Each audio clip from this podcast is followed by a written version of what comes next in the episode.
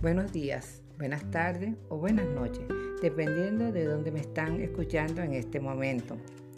Es un gusto poder dirigirme a todos mis hermanos coromotanos y a la profesora María García de Fleuris.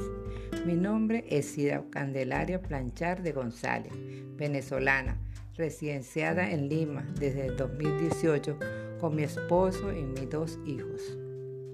Para mí, haber participado de las cinco clases del Apostolado Mundial de la Virgen de Coromoto fue maravilloso.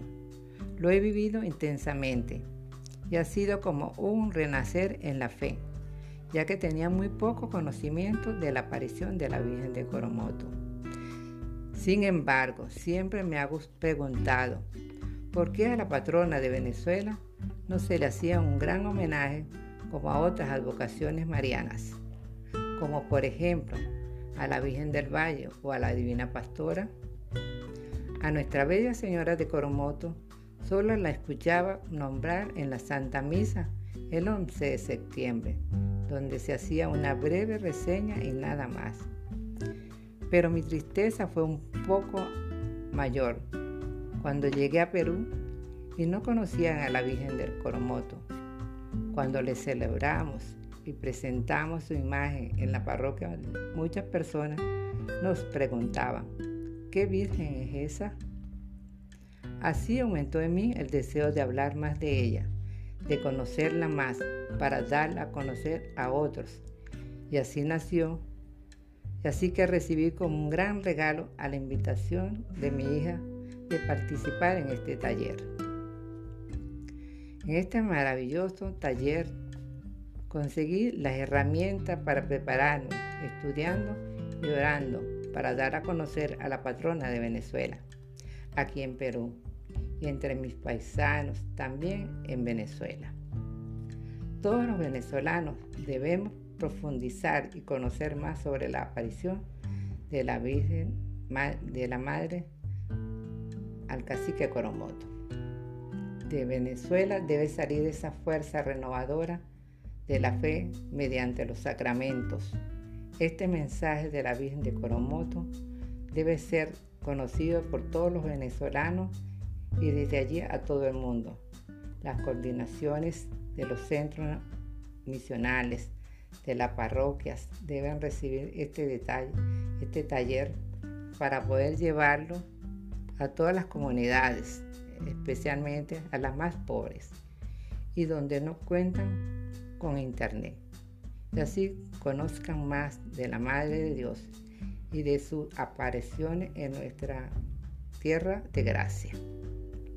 ¿A quién se le apareció? ¿Quiénes dieron a conocer su, aparición y cómo restauraron? ¿Quiénes la restauraron? La reliquia de nuestra patrona la dejó, que le dejó al cacique Coromoto y a otros tantos detalles maravillosos que hemos aprendido en este taller. Como por ejemplo que la única Virgen con la triple corona, que se lo debemos al Papa Pío XII y a San Juan Pablo II, y que es la única aparición de la Virgen del mismo día que la iglesia celebra su cumpleaños y a una familia completa. Es para mí una gran alegría haber terminado mi taller y ser llamada mensajera coromotana y así tener la oportunidad de contribuir con, mi granito de arena a este bello apostolado, de dar a conocer a nuestra Santísima Virgen María de Coromoto y de su, y de su mensaje a, a todo el mundo.